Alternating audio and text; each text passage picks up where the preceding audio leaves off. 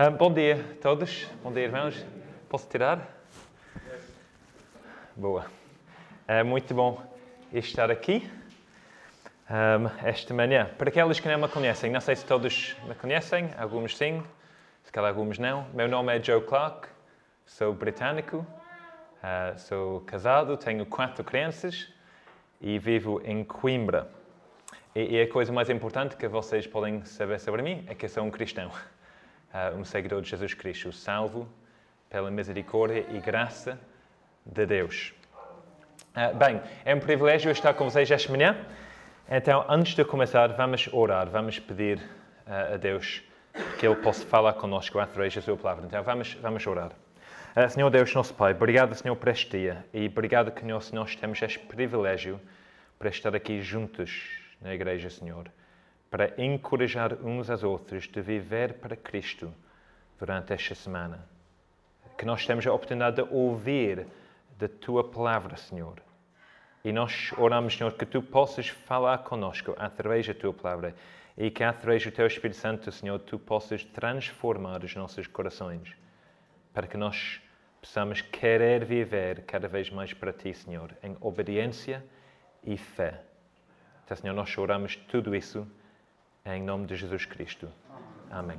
Amém. É uma grande confusão. Não sei por onde começar.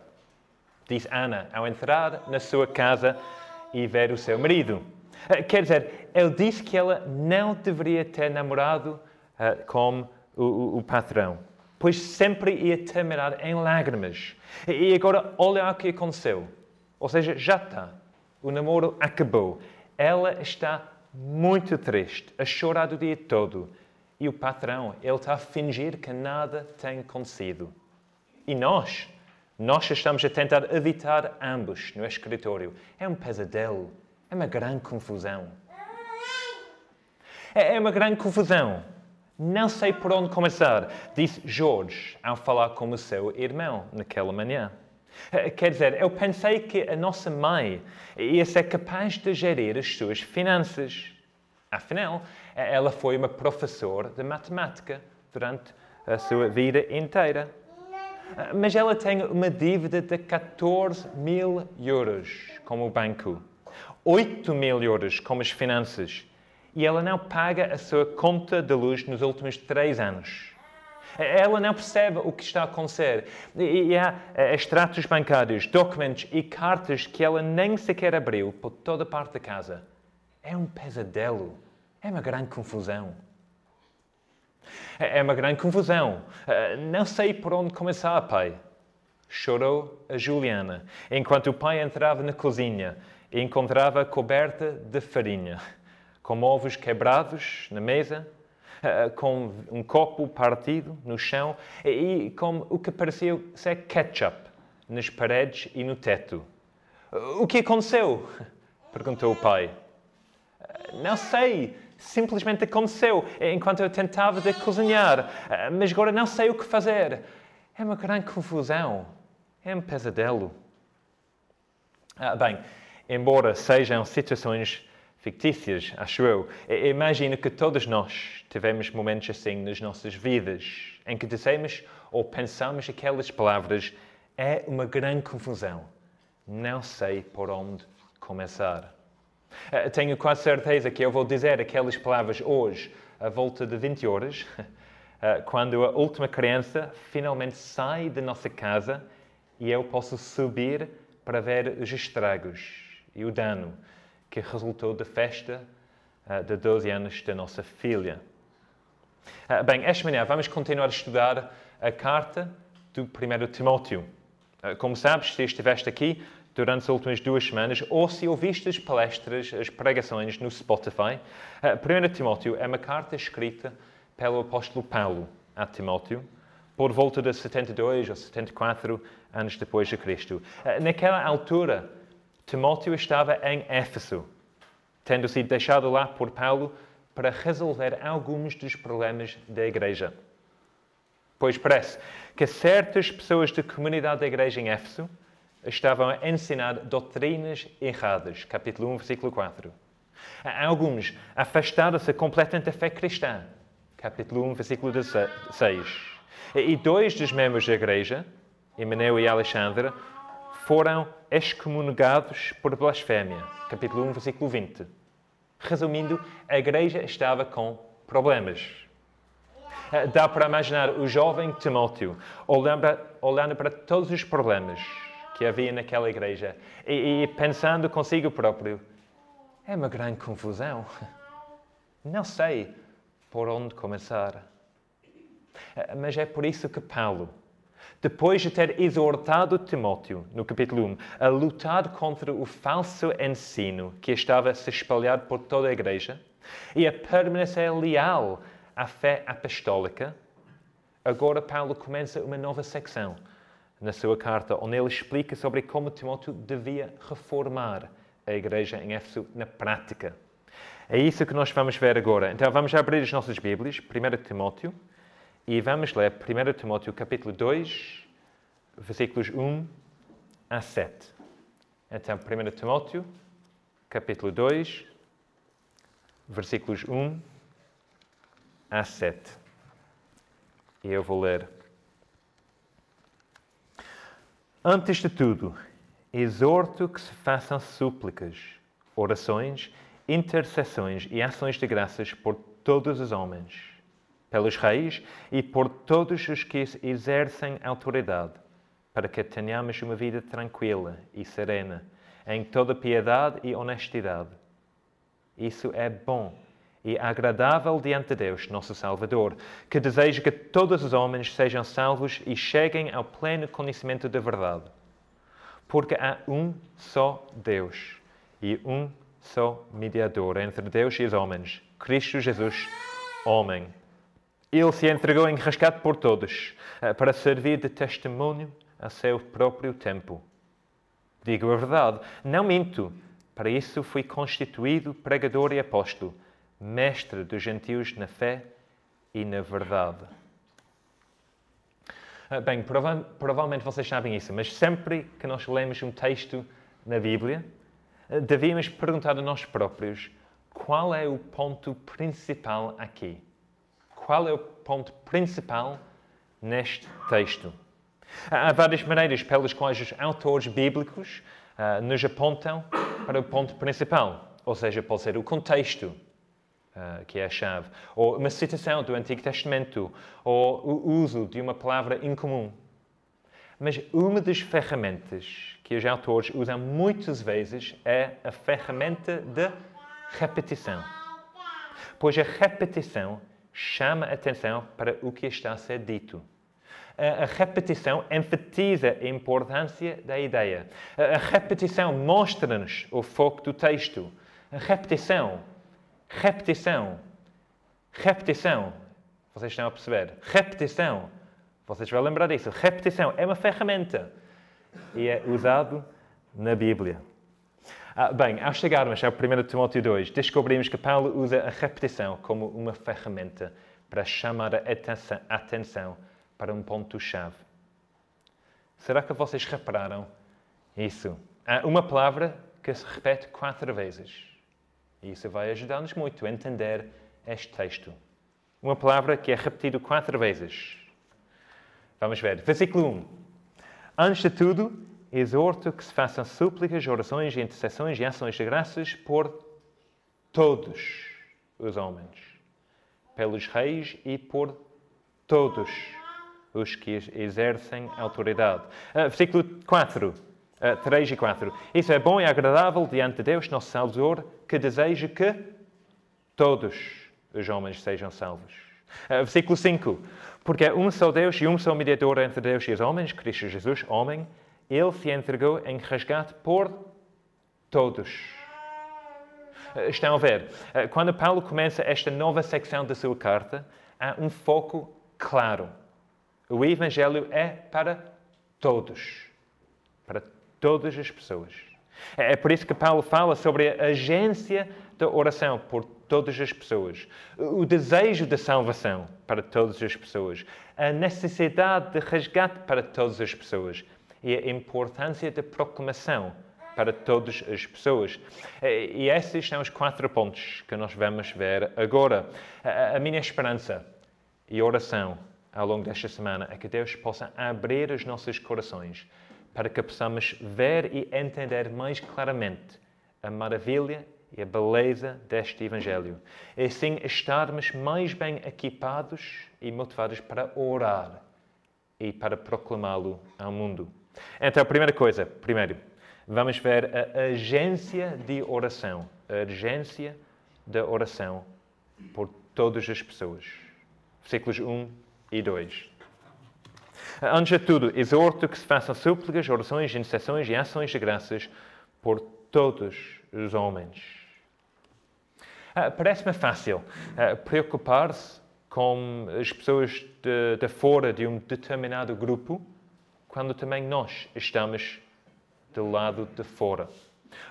Ou, seja, eu lembro muito bem de estar num casamento um, onde eu conheci apenas três pessoas. Conheci a minha esposa, conheci a nossa filha, ainda bem, com seis meses, e, e conheci uma amiga da minha esposa. Então, três pessoas das 150 pessoas lá. Não, não me importa, eu sou uma pessoa extrovertida, então não há problema de falar com as pessoas, sem problema. Ah, mas houve um momento em que a minha esposa e a sua amiga, elas saíram para amamentar os seus bebés. E eu fiquei sozinho. Ah, neste momento não estávamos sentados, mas todas as pessoas estavam em pé, a falar e a comer e tal. Um, ah, e, então eu pensei, pronto, vamos, vamos falar com pessoas, vou falar com pessoas. Então fui para um grupinho para tentar apresentar-me e falar com elas literalmente, elas estavam tipo assim, enquanto eu aproximei, elas fecharam o grupo. Ok, isso é um bocado esquisito. Então fui até com outro grupo. Não foi tão óbvio aquele grupo, eu, eu consegui mais ou menos ficar no círculo, a tentar tipo ouvir e ver. Todos ignoraram-me completamente. Tentei com mais um grupo, a mesma coisa aconteceu. Ou seja, fui ignorado, excluído e esquecido. Foi uma experiência horrível, pois ninguém queria me incluir. Eh, eu acho que é o mesmo tipo de coisa que acontece quando alguém começa uma nova escola no meio do ano letivo. Não é nada fácil. Eh, pois todo mundo já conhece, todo mundo. Grupinhos já se formaram e tu estás do lado de fora. É verdade também no trabalho, como um novo emprego, não é? Com colegas mais velhos que estão sempre a partilhar piadas uh, que, que tu, não, tu não percebes. Ou com convívios a ser organizados para os quais tu não és convidado. Ou, ou com informações que acabam de não ser comunicadas a ti porque tu não fazes parte daquele grupo no WhatsApp. Mas a cena é que, eh, por mais frustrados que ficamos como os grupinhos, assim que nós somos incluídos, então é muito fácil esquecer as pessoas de fora. Ou seja, é fácil focar apenas no nosso grupinho e esquecemos as outras pessoas. E parece que é isso que os cristãos em Éfeso estavam a fazer. Ou seja, depois de ter experimentado a bondade e graça de Deus para com eles por meio de Jesus Cristo, depois de ter sido trazido para o povo de Deus, depois de ter sido feito cidadãos no reino de Deus, parece que eles perderam ou deixaram de preocupar com aqueles que ainda estavam fora. Eles deixaram de considerá-los nas suas reuniões. Eles uh, decidiram de ignorá-los nas suas orações. Eles viraram-se para si próprios para se focarem no seu próprio grupinho e nos seus próprios problemas. E amigos, isso foi trágico. É trágico. É, é trágico quando uma igreja perde a sua preocupação com as outras pessoas fora da igreja. É, é trágico quando uma igreja esquece a sua missão. E é por isso que Paulo chama a atenção aqui. Versículo 1. Antes de tudo, exorto que se façam súplicas, orações, intercessões e ações de graças por todos os homens. Eh, Paulo não está a dizer que há quatro tipos de oração aqui e que eles têm que fazer a, a parte de agora, ou seja, eh, súplicas, orações, intercessões e ações de graças. Não, ou seja, ele está a falar sobre orações abrangentes, oração sobre tudo. Uh, sim, orações gerais, ou petições pessoais, e intercessões para os outros, e, claro, ações de graças. Uh, pois este tipo de oração devia caracterizar a vida de uma igreja. Uh, mas o ponto aqui é que as orações não deviam ser apenas para as pessoas dentro da igreja. Ou seja, não se, não se trata de ter mais uma reunião de oração da igreja onde nós choramos pelo nosso irmão que está doente, eh, pela nossa irmã que está desempregada e pelos nossos anciãos que estão a decidir o programa para o grupo de jovens. Não. Eh, claro, esses são bons motivos pelos quais devemos orar, claro que sim. Mas Paulo quer que tenhamos uma visão ainda mais ampla. Ele quer que paremos de olhar para nós mesmos o tempo todo e levantemos a nossa visão para que possamos ver o que está a acontecer à nossa volta e, e portanto, para que nós possamos orar por outras pessoas. Eh, portanto, eh, não devemos orar apenas por nós próprios e por aqueles que fazem parte da igreja aqui, mas também devemos orar pelos nossos colegas, de quem realmente não gostamos. Eh, pelo nosso chefe, que é mentiroso.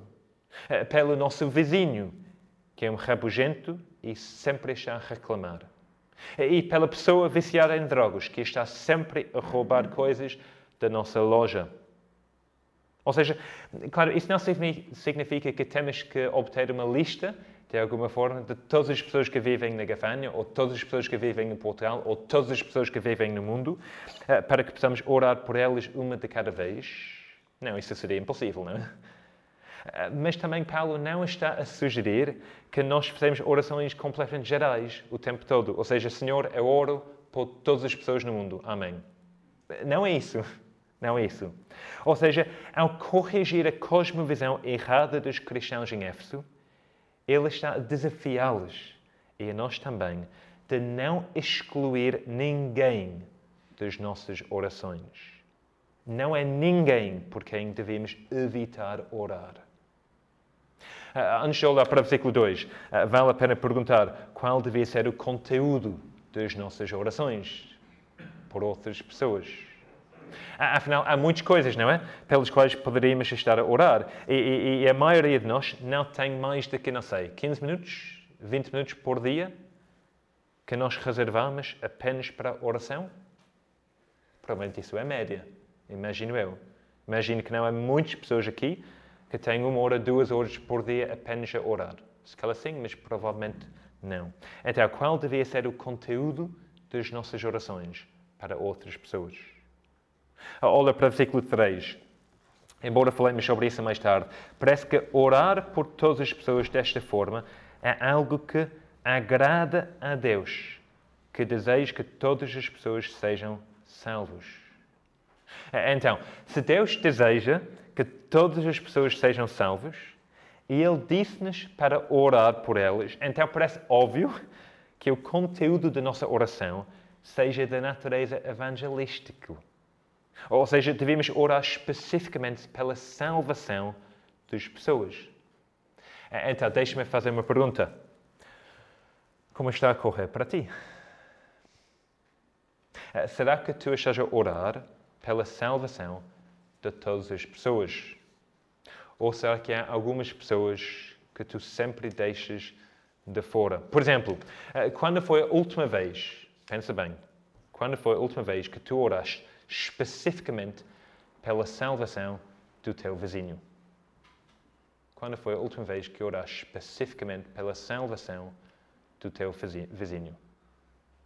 Eh, quando foi a última vez que tu oraste especificamente pela salvação do carteiro. Não sei se é assim que se diz, carteiro, não é?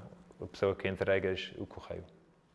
Eh, quando foi a última vez que tu oraste especificamente pela salvação do teu chefe, patrão? Eh, quando foi a última vez que tu oraste especificamente pela salvação do teu amigo? Foi recentemente? Foi hoje? Foi esta semana? Foi há um mês? Foi nunca? Ah, bem, eu preciso ter cuidado aqui, eu sei, pois seria muito fácil sair desta pregação com mais uma, uma, lista de coisas a fazer. Isso é sempre a tendência, não é? Cada pregação, então vou voltar para casa com mais uma lista para fazer e com muita culpa nos meus ombros, há muito mais que eu devia fazer enquanto cristão. E isso não é a minha intenção, também não é a intenção do Paulo, não é. O Evangelho é de graça, não de obras. Uh, ele sabe, e Deus sabe, que nós não temos tempo para tudo. É a verdade. Mas esta instrução de Paulo não exige reuniões de oração 24 horas por dia, 7 dias por semana. Exige simplesmente um amor genuíno pelos perdidos. E exige que realmente nós acreditemos que o Evangelho é para todos. Para todos. Será que acreditamos nisso? Ah, pois não é apenas que nós devemos orar nas nossas casas por todos, mas também as orações enquanto igreja, enquanto estamos juntos, aqui, esta manhã, ou na terça-feira ou quinta-feira, não sei quando vocês têm as vossas reuniões durante a semana. Ah, mas Paulo espera que as nossas reuniões da igreja tenham orações não apenas pelas nossas próprias necessidades, mas também pelas necessidades da comunidade ao nosso redor. Ah, então, que tal orar todas as semanas, na reunião, especificamente pela, pela salvação daqueles que vivem perto daqui, na Gafanha. Que tal orar especificamente, uma vez por mês, pela comunidade cigana em Portugal? Que tal orar especificamente por um missionário eh, que vocês estão a apoiar financeiramente ou em oração? Que tal orar pelos nossos irmãos em Afeganistão? que eles possam ser sal e luz no mundo e para que outras pessoas naquela terra possam conhecer Jesus. E que tal, mais extremo ainda, que tal orar pelos, espera, pelos políticos? Pelos políticos. Uh, versículo 1, mais uma vez. Antes de tudo, exorto que se façam súplicas, orações, intercessões e ações de graças por todos os homens, pelos reis e por todos os que exercem autoridade, para que tenhamos uma vida tranquila e serena em toda piedade e honestidade. Uh, parece, uh, por, que Paulo sente necessidade de falar especificamente aqui sobre a necessidade de orar pelos reis e por todos os que exercem autoridade? Bem, provavelmente porque havia cristãos que não queriam fazer isso. que não queriam fazer isso. Uh, cristãos que sentiam que os políticos eram tão desonestos, tão malvados, tão comprometidos, que ou não mereciam orações ou não valia a pena, porque eles nunca iriam mudar. E, e dá para perceber a, a razão porque é que eles sentiram assim. Eh, porque quando a carta foi escrita, o imperador Nero provavelmente estava no trono. O mesmo Nero uh, que perseguia os cristãos e mataram-nos. Pois é, então, será que consegues imaginar os cristãos a orar por ele? Não, ele é tão terrível, ele é inimigo, não vamos orar por ele. No entanto, diz Paulo, eles deviam. Pois Deus é o Rei dos Reis, que é soberano sobre todas as pessoas, incluindo reis e líderes. Uh, Provérbios 21, versículo 1 diz: O coração do rei é como a corrente de águas nas mãos do Senhor, ele o dirige para onde quer. Ou seja, Deus é soberano sobre tudo e todos.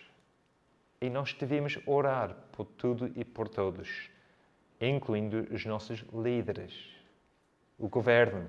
Sim, pela sua conversão, sim, mas também, versículo 2, eh, para que eles possam liderar o país de uma forma que nos permita, como cristãos, ter uma vida tranquila e serena em toda piedade e honestidade. Eh, agora, Antes de, de, alguns de nós pensem que Paulo está a falar sobre nós, sentados no meio de um campo, a ouvir eh, o canto dos pássaros, a beber a nossa limonada ou gin tônico, uh, lembre-te do contexto. O contexto desta secção uh, deixa claro que a preocupação de Paulo é a salvação de todas as pessoas. Uh, portanto, deve haver algo em ser capaz de viver uma vida tranquila e serena, em toda piedade e honestidade, que ajude o avanço do Evangelho em Portugal. E de facto há.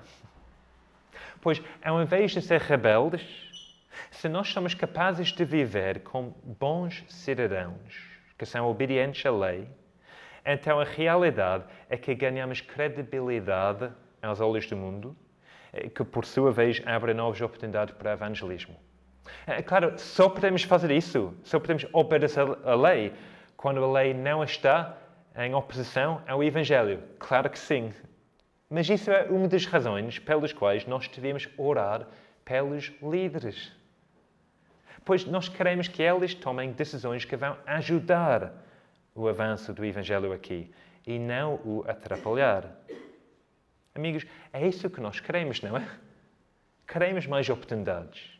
Independentemente das nossas opiniões políticas, independente de como é que nós vamos votar hoje, eu espero que nós uh, estamos a pensar, pelo menos a considerar e levar isso a sério. Hoje é o dia de voto. Eu não posso votar ainda, não posso votar, não tenho este direito. Não sei se é culpa do Brexit ou simplesmente eles não gostam de mim, mas eu não posso votar. Uh, mas, mas hoje, hoje, é um dia que vocês podem votar e podem exprimir as vossas opiniões políticas. Não é? Eu estava a falar com, com Pedro antes da reunião. Ou seja, ele não planeou, nem eu, uh, que, que, que teria sido este texto hoje a falar sobre a necessidade de orar pelos políticos, pelos, pelo governo, no dia das eleições. Não foi uma escolha nossa mas é bastante relevante, não é? É bastante relevante. Uh, pois, eh, sim, se calhar uh, nós, nós não gostamos muito dos nossos líderes políticos. Se calhar não concordamos com muito, ou, ou se calhar não concordamos com nada uh, do nosso político aqui. Mas não devemos ser apáticos. Ou seja, não devemos ser agnósticos. Devíamos importar com o que está a acontecer ao nosso redor. Devíamos orar por eles pois as decisões que elas tomam podem ter um grande impacto nas oportunidades que nós temos de partilhar o Evangelho. Então, aqui está a minha pergunta, mais uma pergunta.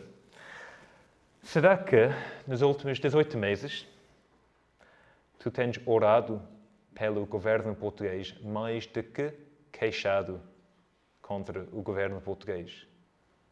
Com tudo o que tem acontecido com o Covid-19, tantas decisões feitas, tantas inconsistências, razões para queixar, razões legítimas, acho eu. Será que nós estamos a orar mais do que estamos a queixar? Durante as últimas duas semanas, durante as últimas duas semanas, será que nós tiramos tempo para orar pelos candidatos? Orar que a vontade de Deus possa ser feita hoje na eleição. Será que ao longo dos últimos quatro anos vocês têm orado nas reuniões e em casa por Fernando Fidalgo Cassoilo. É ele, não é? Que é o vosso presidente. Estava a tentar encontrar isso no Google, mas foi difícil. Eh, mas quando foi a última vez, estou a falar sério, quando foi a última vez que vocês oraram por ele numa reunião? No domingo, ou terça ou quinta-feira? Quando foi a última vez que tu oraste por ele, pessoalmente em casa? Sinceramente, estava a ler isso e a sentir convencido do meu pecado, porque eu não tenho orado um, pelos líderes políticos em Coimbra. Não tenho. E Boris Johnson, não, não vou começar a falar sobre ele. Devemos, amigos. Paulo quer que nós levamos isso a sério, independente das nossas opiniões políticas. Se nós somos cristãos, devemos orar por todas as pessoas, incluindo elas. Devíamos orar pela sua salvação e pelas suas decisões, para que nós possamos ser livres para testemunhar ao mundo sobre o nosso glorioso Senhor e Salvador. Então, um desafio para vocês e um desafio para mim durante as próximas semanas. Eu devia dizer durante o resto da nossa vida, não é? Uh, é o desafio, que é para comprometer a orar pelos políticos mais a que tu estás a queixar sobre eles. Ou seja, se tu estás a queixar sobre o processo ou sobre qual foi o nome dele, escreve aí Fernando, não, sim, o Fernando, o nosso amigo Fernando, uh, sobre ele. Uh, vocês estão a queixar uh, como um colega sobre ele durante 5 minutos, então tira tempo para orar por ele também, 10 minutos. Eu acho que isso é muito mais benéfico e muito mais alinhado com a vontade de Deus para ti e para mim, para as nossas vidas. Então, pronto, esse é o primeiro ponto. Só para tranquilizar-vos, o primeiro ponto é tipo 70% do nosso tempo, ok? Então, primeiro ponto. A agência de oração para todas as pessoas. Segunda coisa, segundo ponto. Vamos ver agora o desejo de salvação para todas as pessoas. Uh, versículo 3 e 4. Isso é bom e agradável diante de Deus, nosso Salvador, que deseja que todos os homens sejam salvos e cheguem ao pleno conhecimento da verdade. Deus gosta de ouvir as nossas orações pela salvação de todas as pessoas. Há algo que o agrada. É agradável porque, porque Ele também, é, é, é o desejo dele também. O que significa que se nós estamos a orar pela salvação dos outros, estamos a orar de acordo com o coração de Deus. Mas temos que ter cuidado aqui. Temos que ter cuidado aqui.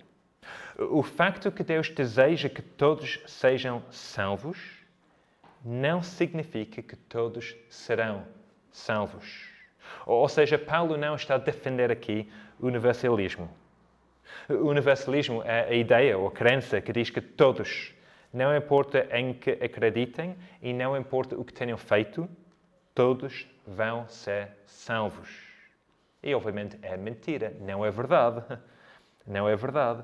A Bíblia é clara que todos nós vamos ser julgados e apenas aqueles que estão a confiar em Jesus vão ser salvos. Ah, mesmo no contexto do, do, nosso texto aqui, no versículo 5. Isso é claro, não é? Pois diz que há apenas um mediador. E versículo 6, há apenas um resgate. Portanto, só há uma maneira de ser salvo. E aqueles que rejeitam esse caminho Aqueles que rejeitam Jesus estão a rejeitar a oferta da salvação. Ah, mas então, como é que tudo isso funciona? Se Deus deseja que todos sejam salvos, mas todos não são salvos, então o que, é isso significa? O que está a acontecer aqui? Bem, aqui que podemos entrar numa discussão e numa conversa muito longa. Eh, sobre arminianismo e calvinismo, sobre a soberania de Deus e a liberdade humana, sobre a eleição e sobre a dupla predestinação. Podemos falar sobre muitas coisas assim. Mas, amigos, mas, amigos, Paulo não escreveu esses versículos para resolver principalmente essas questões. Ou seja, não é aqui, não é o seu foco.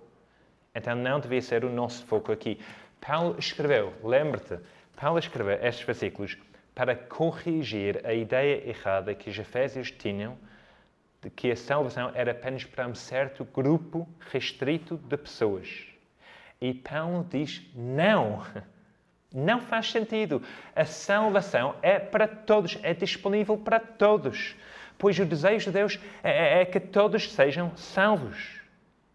Então, dado tudo isso, a implicação que isso, que, que, que isso devia ser o nosso desejo também. Ou seja, nós não devíamos nos contentar em ver aqueles ao nosso redor viverem uma vida aposta a Cristo e pensar que não importa, pois pelo menos nós somos salvos. É tudo bem para nós. Nós estamos bem, eles não, mas nós sim. Não devíamos pensar nisso, ou seja, devíamos preocupar-nos como aqueles que não fazem parte da igreja. Devíamos amá-los, devíamos ansiar por vê-los salvos e, portanto, devíamos orar por eles, para que eles cheguem ao pleno conhecimento da verdade. Que é uma expressão bastante interessante aqui, não é? O pleno conhecimento da verdade. Eh, faz-nos lembrar que a fé cristã não é uma mera filosofia interessante, mas é algo verídico, algo que afirma a verdade pois é a verdade. A conversão, então, não é desligar a nossa mente e acreditar apesar das evidências, não. A, conversar, a, a conversão é um processo racional pelo qual conhecemos a verdade. Claro, nós precisamos que Deus nos dê compreensão espiritual para que esta verdade seja implantada nos nossos corações. Claro que sim. Mais uma vez, é por isso que nós precisamos de orar. Mas também nos diz que a salvação não é algo mística, mas algo racional, cerebral e espiritual. E é por isso que é tão importante ensinar na igreja a boa doutrina, a verdadeira doutrina. Pois não é uh, pelo quão bom é o nosso café depois de culto, embora com Covid vocês não fazem café depois de culto, pois não? É uma pena depois de Covid, se calhar. Ou, ou quão maravilhosa é a, a, nossa música, Ou quão amáveis são as, as pessoas que ficam na porta para receber as pessoas? Que as pessoas estão salvas? Não. As coisas são importantes, sim, mas elas não nos salvam. É por meio de, do conhecimento da verdade que as pessoas são salvos. Então, o ensino da igreja é chave. Mas, por outro lado, é por isso que é tão sério quando nós temos pessoas dentro da igreja que se desviaram de verdade. Não é simplesmente algo inconveniente, um chatice. É um problema que pôr a própria vida em perigo. Pois não pode chegar ao conhecimento da verdade com falsos mestres ao redor. E é preciso conhecer a verdade para ser salvo. Ok, bem. Então já vimos a agência de oração por todas as pessoas e o desejo de salvação para todas as pessoas. A terceira coisa que nós vamos ver, o resgate caro para todas as pessoas. O resgate caro para todas as pessoas. Uh, versículo 5. Versículo 5. Uh, porque há um só Deus e um só mediador entre Deus uh, e os homens, Cristo Jesus, homem. Ele se entregou em resgate por todos para servir de testemunho a seu próprio tempo. Um, o Brexit tem causado muitos problemas para mim. Uh, alguém tem família no Reino Unido? Alguém tem? Não, ok, ainda bem.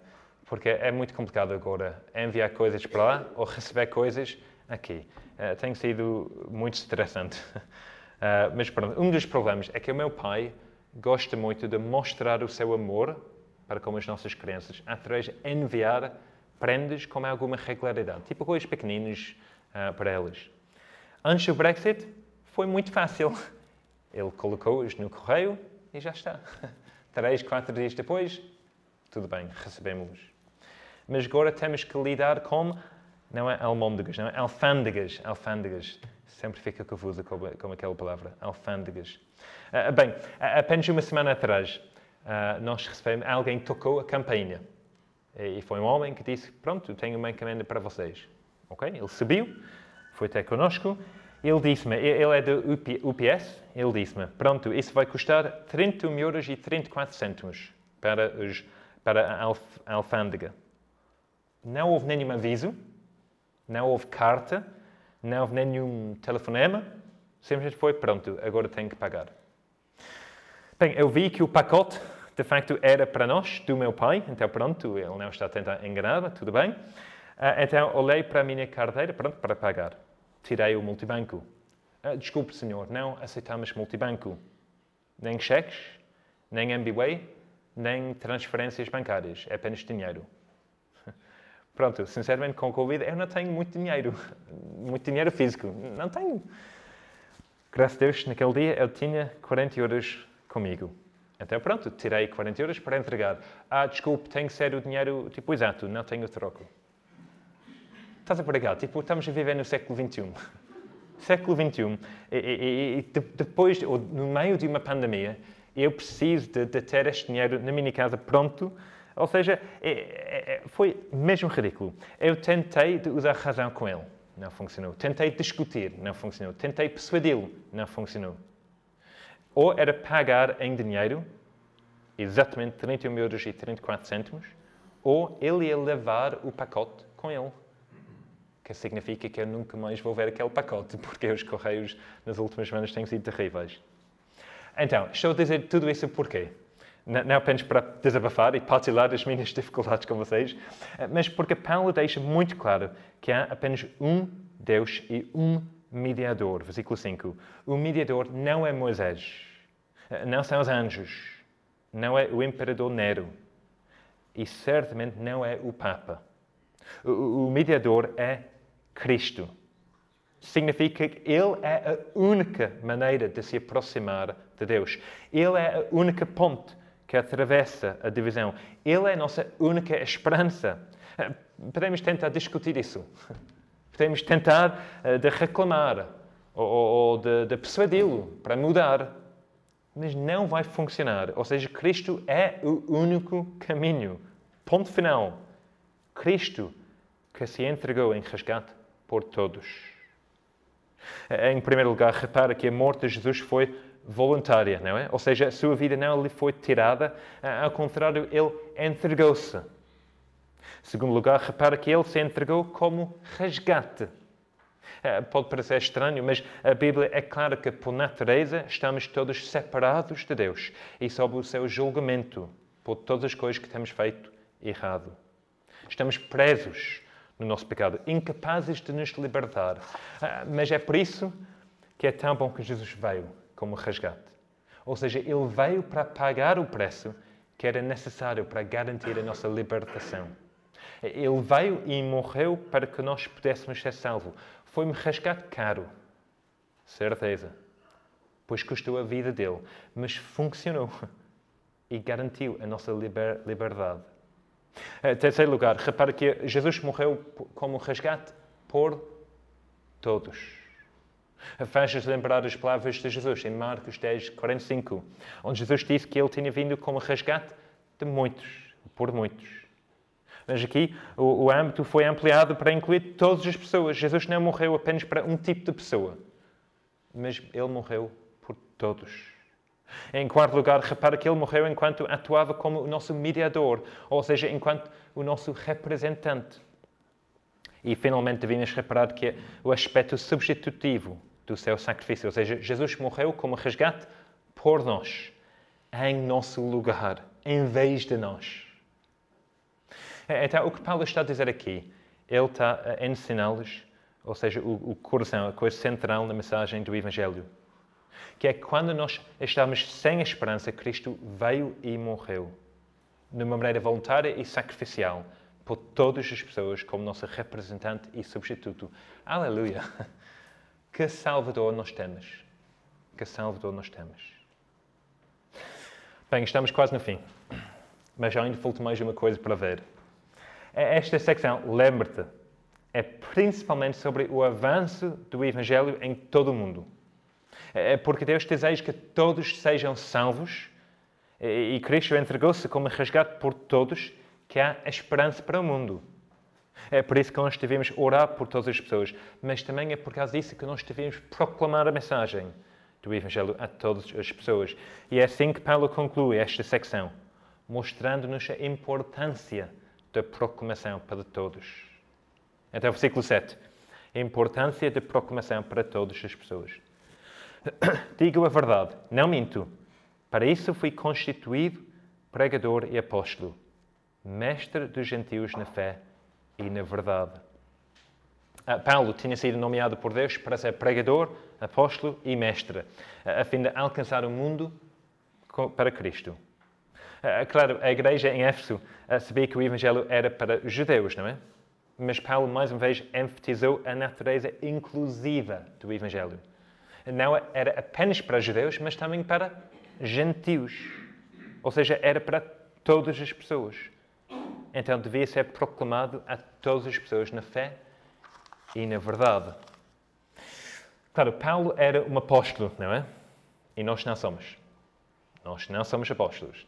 Eh, ou seja, um apóstolo era alguém que foi um testemunho de Jesus Cristo ressuscitado e que foi comissionado, enviado por ele para proclamar o Evangelho como autoridade ao mundo em nome de Jesus. Ou seja, é uma razão que não há apóstolos hoje em dia, certo? Não há apóstolos hoje em dia, porque nenhum de nós temos visto Jesus ressuscitado com os nossos olhos. Nem nós fomos comissionados, enviados uh, com autoridade para uh, ensinar uh, o fundamento da doutrina, com autoridade, em nome de Jesus. Não, nós não somos apóstolos. Nós somos discípulos de Jesus Cristo. Eh, baseado na fé apostólica que nós temos na palavra. Mas Paulo não era apenas um apóstolo, ele também era pregador e mestre uh, para os gentios. Alguém que partilhou o desejo de Deus de ver todas as pessoas salvas. Então ele orou fervorosamente por eles e ele proclamou fielmente o glorioso Evangelho. Uh, pois para as pessoas a conhecer a verdade, e confiar em Jesus, eles têm que ouvir o Evangelho. Então o Evangelho tem que ser proclamado a todos. Então a questão é, é será que nós estamos a fazer isso?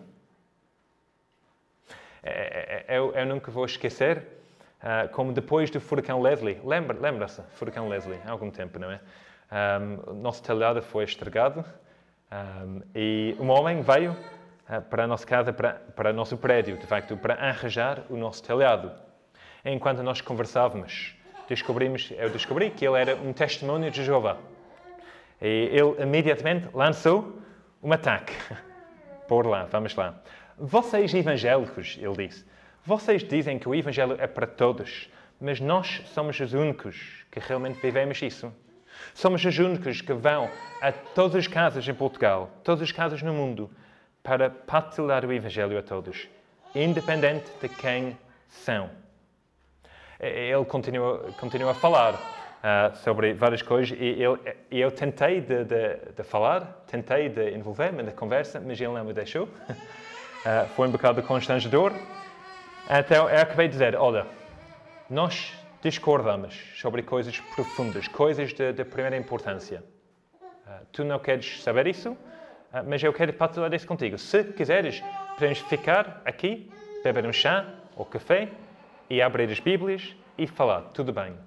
Mas se, se vai continuar simplesmente a falar a mim, não comigo, a minha sugestão é a seguinte: vamos orar. Eu vou orar que Deus possa revelar a nós, através da Sua palavra esta semana, quem tem razão.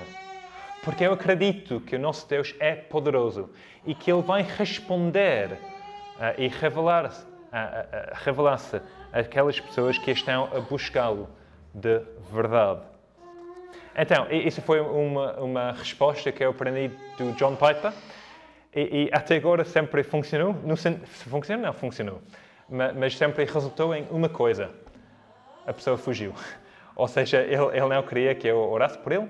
Ele fugiu para o elevador e disse: Não, não, não, está tudo bem, está tudo bem, tchau, obrigado.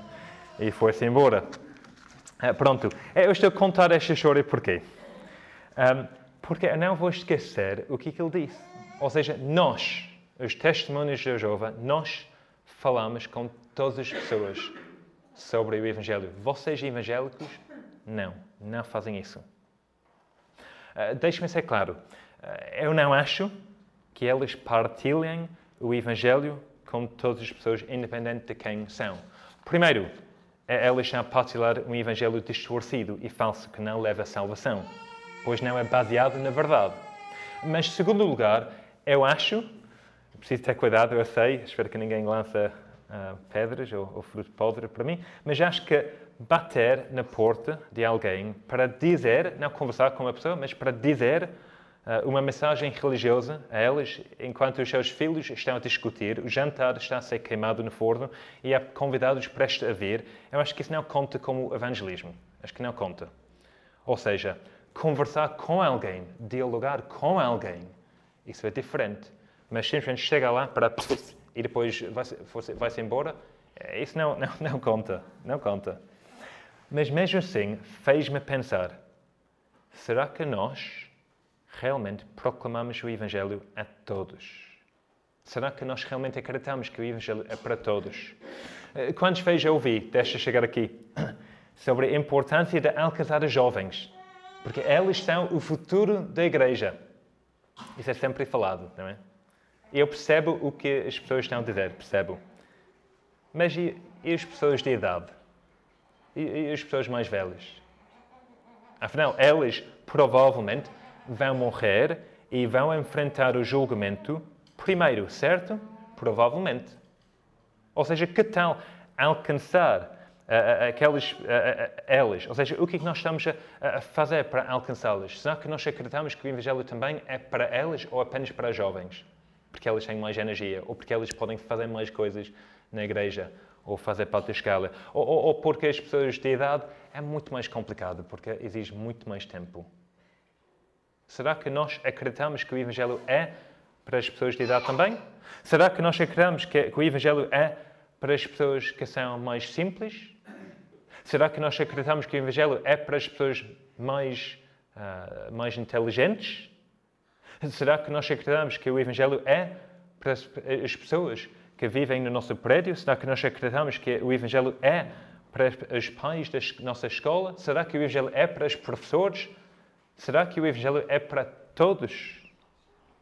Se sim, o que é que nós estamos a fazer em relação a isso? Como é que nós estamos a orar por estas pessoas. Enquanto igreja, o que vocês, o que nós estamos a fazer para alcançá-las? É, eu acho que em Eiras, nossa igreja é em Eiras, não é? é? Eu acho que nós devemos pensar como é que nós podemos criar, buscar oportunidades para que todas as pessoas em Eiras possam, tenham a oportunidade de ouvir o Evangelho. Nós devemos fazer isso e vocês na Cavana também deviam fazer isso. Não podemos obrigar as pessoas a vir à igreja, não, não podemos. Mas nós podemos orar por elas, podemos convidá-las, podemos mandar mensagens, podemos falar com elas.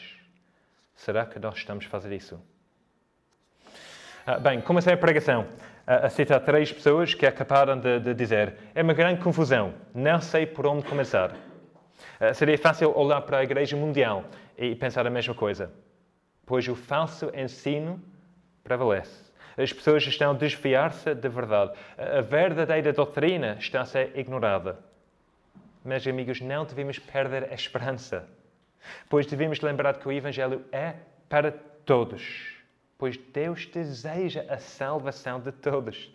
Ah, devemos lembrar que a morte de Jesus é para todos, pois Cristo é o resgate de todos. E assim, enquanto igreja e como individuais, devemos ser intencionais nas nossas orações, diariamente, semanalmente, por todas as pessoas, incluindo pelo governo, para que o Evangelho avance neste país e as pessoas venham até fé em Jesus. E devemos ter ousados a partilhar o Evangelho como aqueles a nosso redor, não apenas as pessoas que nós conhecemos bem ou as pessoas que nós gostamos. Isso não é nada fácil, não é? Não é nada fácil. Sempre estamos a ouvir na igreja, temos que falar mais sobre Jesus aos nossos amigos e vizinhos. E depois voltamos para casa e não sabemos muito bem porquê. Então, a sugestão do Paulo e a minha sugestão esta manhã, vamos orar. Vamos orar por elas vamos orar por nós, que nós possamos partilhar o Evangelho com elas, que nós possamos ter oportunidades óbvias para falar com elas e que Deus possa agir e possa transformar os seus corações, tal como Ele tem transformado os nossos corações. Então vamos lá, no poder do Espírito e na graça de Jesus. Vamos orar. Vamos orar. Uh, Senhor Deus, nosso Pai, obrigado, Senhor, por esta manhã e obrigado pela tua palavra. Obrigado que nós temos a esperança através da tua palavra, a esperança em Jesus. Senhor, nós sabemos que nós não merecemos nada, que nós não estamos aqui esta manhã por causa da nossa bondade, por causa do nosso mérito, mas estamos aqui esta manhã por causa de Jesus Cristo, por causa do seu amor, por causa da sua morte na cruz do Calvário por nós, como resgate por muitos. Senhor, obrigado. Obrigado pela salvação que nós temos. Mas, Senhor, nós queremos orar esta manhã por outras pessoas. Pessoas que não estão aqui, pessoas que não te conhecem, Senhor. Nós queremos orar pelos nossos vizinhos, as pessoas com quem nós até agora não partilhamos o Evangelho. Queremos orar pelos nossos colegas do trabalho e pelo nosso chefe Oramos, Senhor, que tu possas despertar os teus corações para que eles possam querer saber, saber mais sobre ti, Senhor. Eh, nós sabemos que nós somos fracos e muitas vezes não temos coragem. Então, Senhor, dá-nos oportunidades muito óbvias. Hoje e amanhã, no dia do trabalho, dá-nos oportunidades de falar com os nossos amigos e colegas sobre ti e sobre a tua graça. Senhor, hoje nós oramos especialmente pela eleição. Oramos que a tua vontade possa ser feita, Senhor. Oramos pelos candidatos e oramos pela pessoa que vai ganhar. Nós não sabemos quem é, mas tu sabes. Tu sabes o futuro porque tu tens controle sobre o futuro. E por isso nós podemos descansar em ti. Ó oh, Senhor, que alívio é descansar em ti e na tua vontade. Mas, Senhor, nós oramos uh, pelas pessoas que vão ganhar, que elas possam liderar este uh, Conselho, este Municipal, Senhor, da melhor forma, para que nós, enquanto cristãos, possamos ter liberdade e oportunidades de viver para Ti cada vez mais e de partilhar o Evangelho na forma clara na forma poderosa na gafanha. Senhor, confessamos que não temos orado por eles como nós deveríamos ter feito, mas juramos que nós precisamos orar mais do que nós queixamos, Senhor. E que nós possamos agradar-te com tudo isso. Então, Senhor, nós colocamos tudo isso nas tuas mãos, com confiança e com tanta gratidão. Em nome de Jesus Cristo, nosso Senhor e nosso Salvador. Amém.